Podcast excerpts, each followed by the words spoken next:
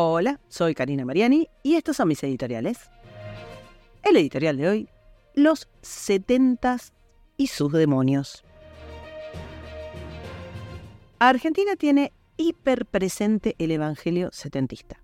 El arco político se llena de hashtags, oraciones solemnes, actos y posicionamientos cada vez que tiene oportunidad de hablar de los setentas.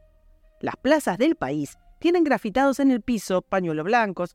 En la provincia de Buenos Aires los políticos volvieron ilegal cuestionar una consigna propagandística de la izquierda, como fue la cifra de los 30.000. Todo el aparato cultural subvencionado por el Estado es, desde hace cuatro décadas, una máquina de producir contenido relativo a los 70.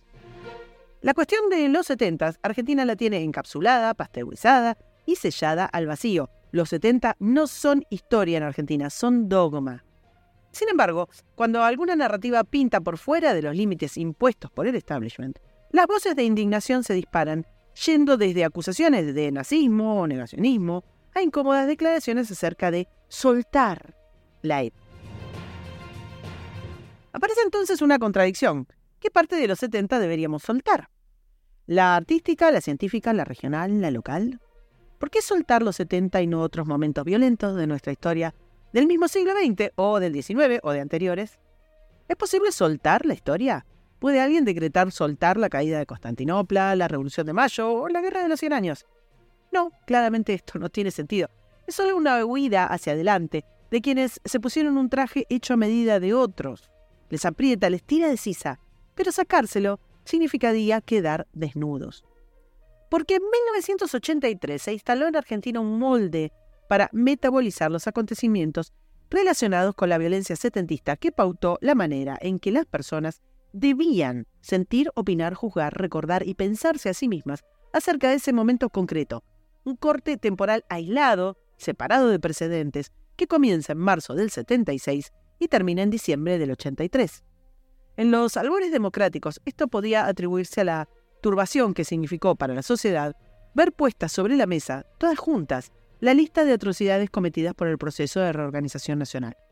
Sin embargo, el juicio a las juntas selló para siempre la historia de las alternancias golpistas y el peligro de un golpe militar quedó definitivamente enterrado en Argentina. Ninguna inestabilidad, ningún estallido social, ninguna reivindicación, ningún político, ninguna condición externa o interna podrían revivar ese fantasma específico. Se trata, posiblemente, de nuestro único logro en décadas.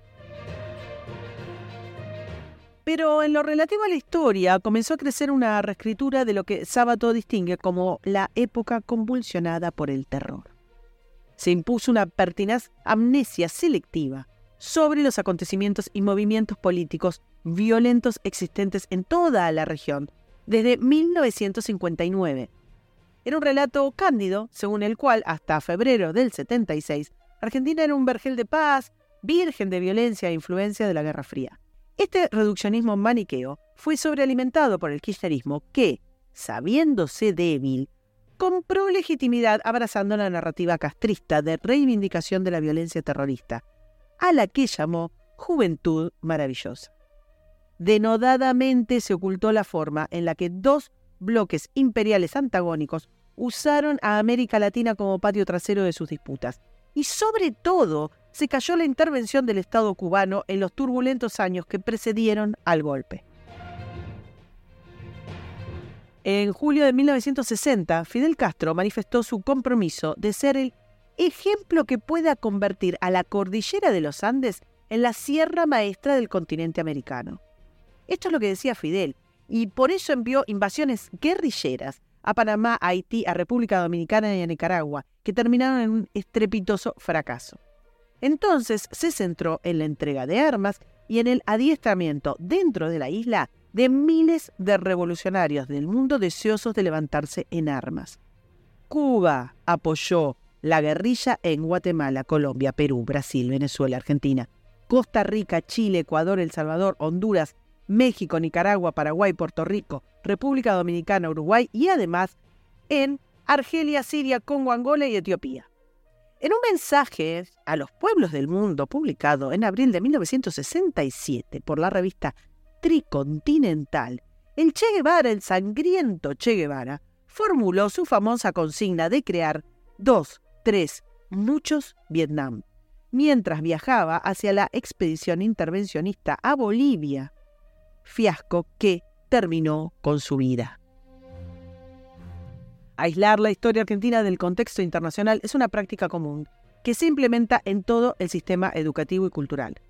Cortar una porción de tiempo como si se tratara de una fábula infantil le permitió al socialismo seguir al mando del relato a pesar de la implosión del fin del siglo pasado. Ocurre que se trata de un relato muy frágil, que se rompe ante un análisis complejo. Tiene sentido que la izquierda quiera protegerlo. Pero desconocer el pasado es mal negocio para los que pretenden mejorar el futuro. Y si la cobardía o la displicencia llevaron a un sector de la sociedad a tragar la papilla cocinada por el socialismo post-soviético, bueno es que otros se atrevan a plantarle cara a la idea política más asesina de todos los tiempos, cuyo dominio de la región es hoy flagrante. Argentina, como otros países del continente, se posicionó claramente del lado de Estados Unidos en la crisis de los misiles de 1962, en la que se ratificó la hegemonía norteamericana en América Latina. Pero el acuerdo surgido de ese conflicto de no importunar a la dictadura castrista permitió que Cuba se transformara en una escuela de insurgencia mundial.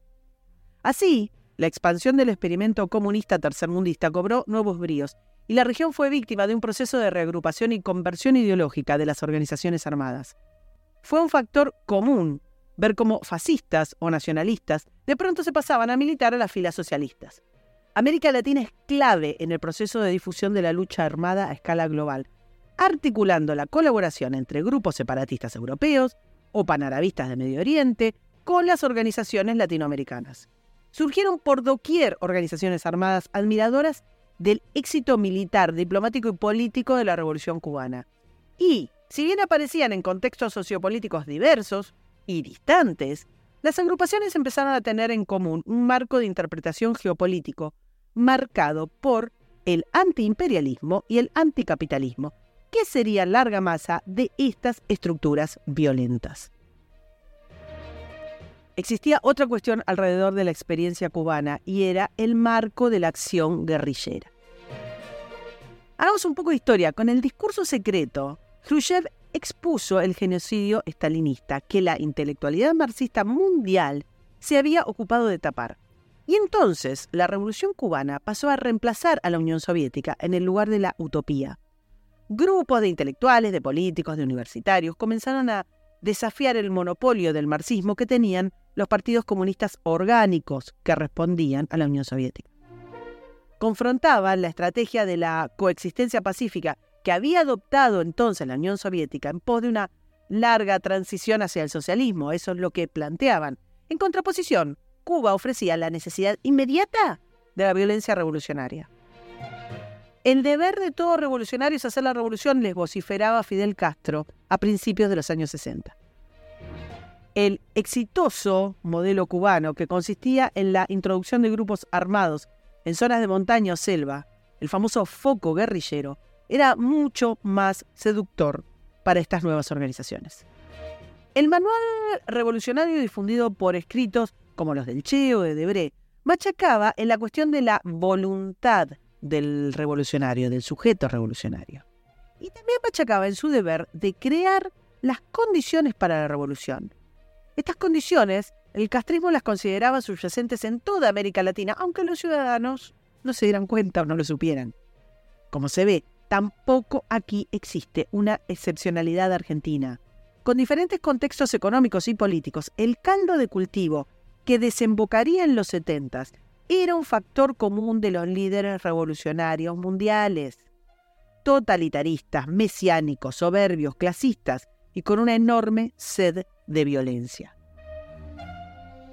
Con el objetivo explícito de tomar el poder e imponer el socialismo, la dictadura cubana organizó logísticamente y entrenó a terroristas tercermundistas.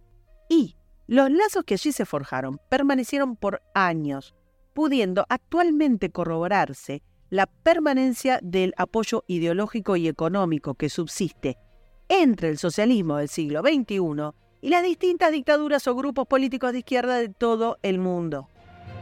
Hacia finales de los 60 y comienzos de los 70, estos lazos ya se extendían al marco de los movimientos estudiantiles y religiosos de distintos países. Cobran allí especial importancia y sirven como justificación ideológica la circulación de textos sobre la teoría de la dependencia y los estudios postcoloniales. También las corrientes del catolicismo progresista y la teología de la liberación ganan mucho protagonismo y son difundidas por sacerdotes que en muchos casos llegaron a incorporarse a las organizaciones armadas de la izquierda. El regreso de Perón, o las condiciones socioeconómicas, o cualquier otra excusa, solo eran la propaganda local de un movimiento internacional y de un proyecto de poder mucho más amplio e interconectado del que Argentina fue solamente un ejemplo más, uno entre muchos. Pero quien repase los distintos abordajes de la historia contemporánea argentina podrá constatar la empecinada indulgencia con la que se trata a los grupos terroristas setentistas. Se justifica su accionar justamente tomando de referencia ese encapsulado de la historia del 76 al 83, que impide recordar la forma en la que estas organizaciones atentaron sistemáticamente contra la democracia y contra sus ciudadanos se callan los asesinatos, los secuestros y las torturas y se impide visibilizar a sus víctimas. ¿Qué daño podría hacer al sistema democrático homenajear a los niños que las bombas guerrilleras despedazaron? Simple, contar que el terrorismo setentista hizo del secuestro y del asesinato su leitmotiv, borra del relato sus pretendidos fines idealistas. Borra su altruismo, los expone como los asesinos totalitarios que siempre fueron. Desear para ellos un tratamiento conforme a derecho, en lugar del accionar inhumano del proceso, no puede significar exculparlos de sus atrocidades y tapar sus crímenes.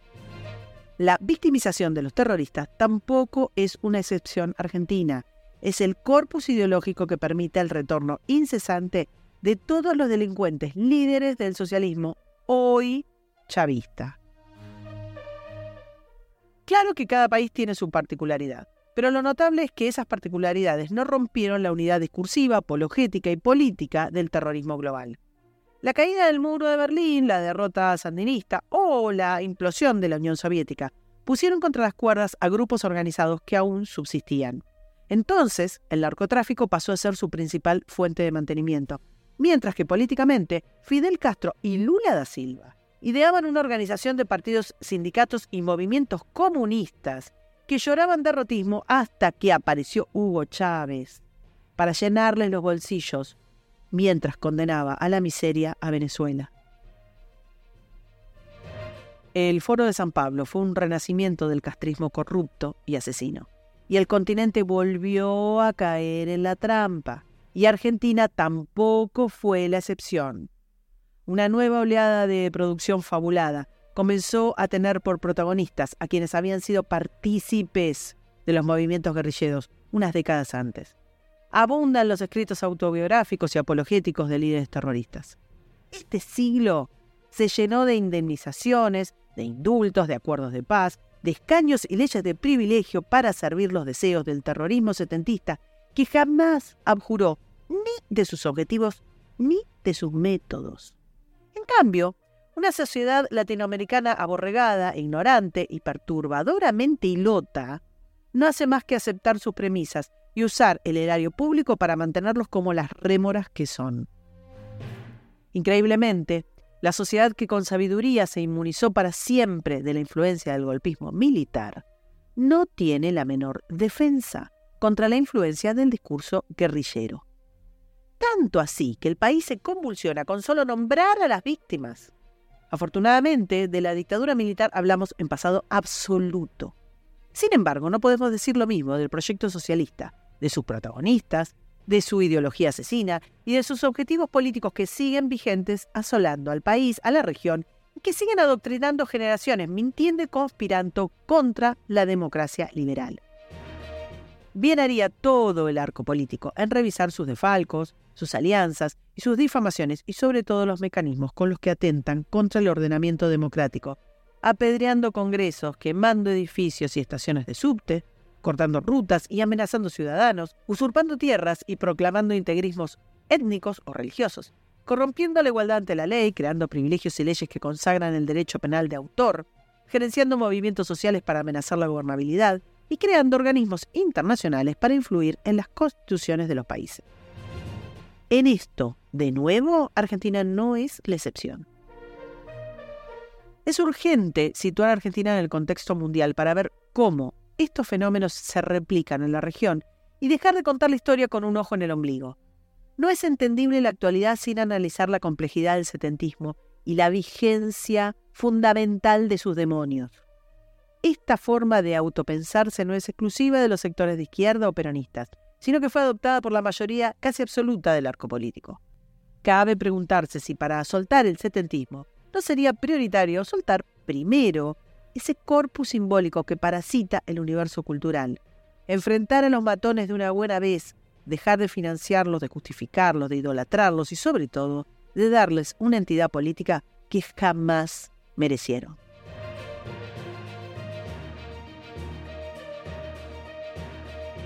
Para escuchar todos los editoriales, suscríbete, me gustealo, compartilo y nos vemos en la próxima. Muchas gracias.